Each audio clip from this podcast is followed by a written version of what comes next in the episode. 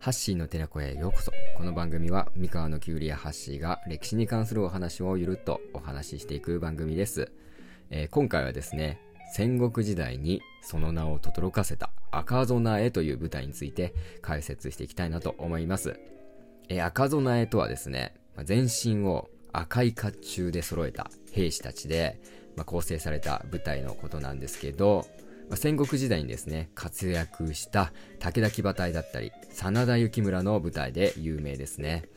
まあ、赤い炎のごとく敵軍を突破するこの赤備え、戦国時代において最強部隊の証として知られています。ではなぜこの赤備え最強だったのか、どのようにして誕生したのか解説していきたいなと思います。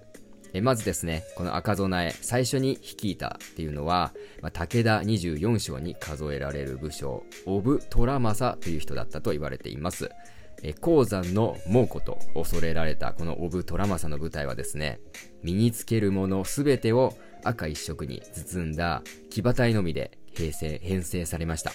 で、その戦いぶりはですね、あたかも猛虎が突入してくるがごとく、全軍がですね、巨大な火の玉に見えたと記されるくらい恐れられた存在でした。ではどうして、このオブトラマサは目立つ赤色を舞台に取り入れたのか。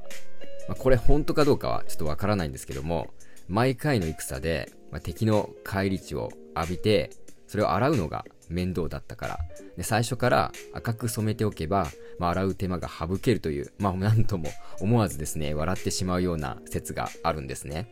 まあ、赤備えの誕生、これが本当の理由だったらちょっと緩すぎる感じもしますけども、まあ、結果、結果的に、この目立つようになってですね、敵が寄ってくるようになって、まあ、より多くの手球を、まあ、相手の首ですね、まあ、それを取れるようになったみたいなんですね。まあ、ちなみに、この赤色に染める染料っていうのは、当時高級品だったんで、手柄を立てた者にだけ、大名から与えられるご褒美でした。なので、この赤備えの部隊はですね、エリート部隊だったということですね。まあ、つまりですね、赤備えの侍は、敵から見たら手柄そのものというわけで、まあ、当然狙われやすくなるんですよね。まあ、そうすると、まあ、必然的に強い人しか、まあ、着られなかったですよ、この赤備えっていうのは。では次はですね、赤備えの強さの秘密について解説していきますね。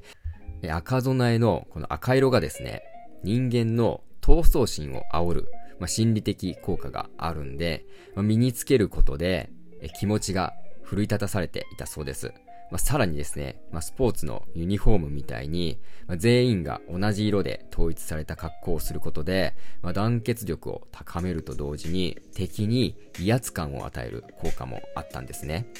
ま、こうして誕生した赤備えは、ま、初代の部隊を率いたオブ・トラマサが亡くなった後もですね、ま、他の武将にどんどん引き継がれていって、ま、武田軍を象徴するまあ、最強騎馬隊のシンボルとして定着するようになりました。で、武田家が滅んだ後はですね、まあ、徳川四天王の一人、井伊直政の舞台や、まあ、真田丸で有名な真田家へと引き継がれていきました。まあ、後にですね、大阪の陣で天下人の徳川家康を最後まで追い詰めたのも、真田幸村の赤備えの舞台でした。歴史を振り返ってみると、赤備えは、あらゆる活躍をしている舞台なので、まさにですね、戦国時代で最強の舞台だったんじゃないかなと思いますね。はい。というわけで今日はですね、えー、戦国時代の赤備えという舞台について解説しました。最後まで聞いていただきありがとうございました。ハッシーでした。